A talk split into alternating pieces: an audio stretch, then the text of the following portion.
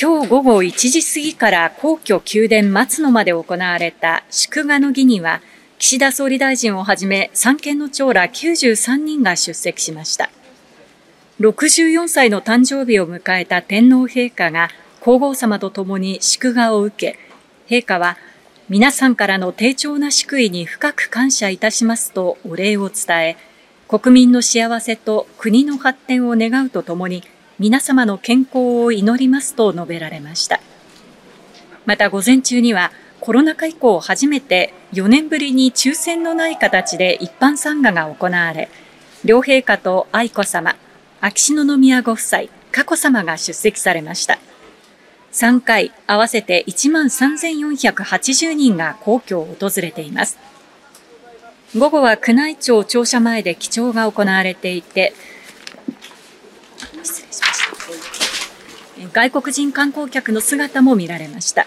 夕方、両陛下は仙洞御所を訪れ、上皇ご夫妻に誕生日の挨拶をされる予定です。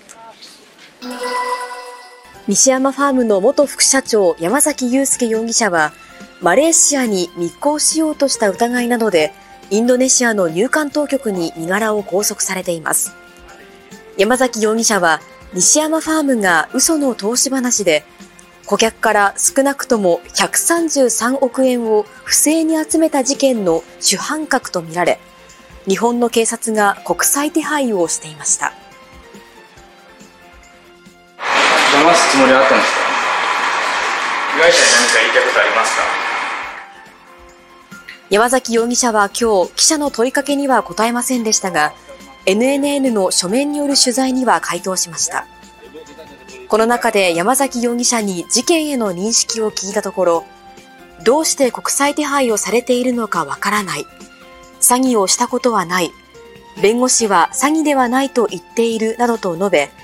顧客から不正に金を集めたとの容疑を否定しました。アマゾンでは現在、アマゾンが発送する商品について、注文金額が2000円未満の場合、通常配送の配送料は本州、四国では410円、北海道、九州、沖縄、離島では450円で、注文金額が2000円以上だと無料となります。この無料となる基準を3月29日以降、2000円以上から3500円以上に引き上げるということです。アマゾンプライムなどの会員は配送料は無料としています。警視庁によりますと、服部隆二容疑者はおととし、仲間と共謀して渋谷区のタワーマンションに侵入し、腕時計8点、およそ1億2100万円相当を盗んだ疑いが持たれています。この事件では、ウォーリーと名乗る指示役の男ら6人が逮捕され、実刑判決を受けていますが、服部容疑者は、被害者の家に高額時計があるという情報を得て、面識があった指示役の男に盗むよう持ちかけ、家の合鍵を何らかの方法で入手して渡したとみられています。調べに対し、服部容疑者は黙秘しているということです。プーチン大統領は欧米の支援疲れでウクライナが弾薬不足に陥った今がチャンスと見てさらなる攻勢をかけるとみられますロシアは以前ミサイル不足が指摘された時期もありましたが今はイランや北朝鮮など友好国から提供を受け不足分を補いつつあるとみられます。さらに砲弾については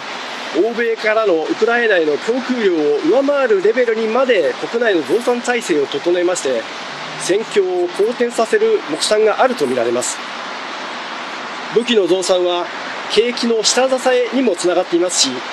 追加の動員も今のところは行わないとしているので国民の間にも不満は広がっていません。来月の大統領選も事実上対抗馬がいない状況でここで圧勝してさらに政権基盤を固めるというプーチン大統領の思惑通りにことことが運ぶ可能性が高まってきています。東郷さん、そうなりますと戦争の出口が見えない状況が今後もしばらく続くと見ているんでしょうか？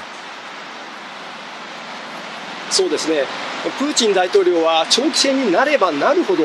ロシアにとって有利になると考えているとみられます。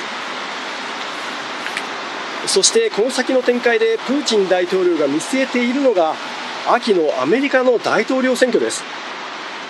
選挙の結果次第では情勢が大きく変わる可能性があります。プーチン大統領が本当の敵と見ているのはウクライナの後ろにいるアメリカです。これまでにもアメリカなどが武器の供給をやめれば戦争は終わるなどと揺さぶりをかけていました。プーチン大統領は長期戦の体制を万全に整えつつ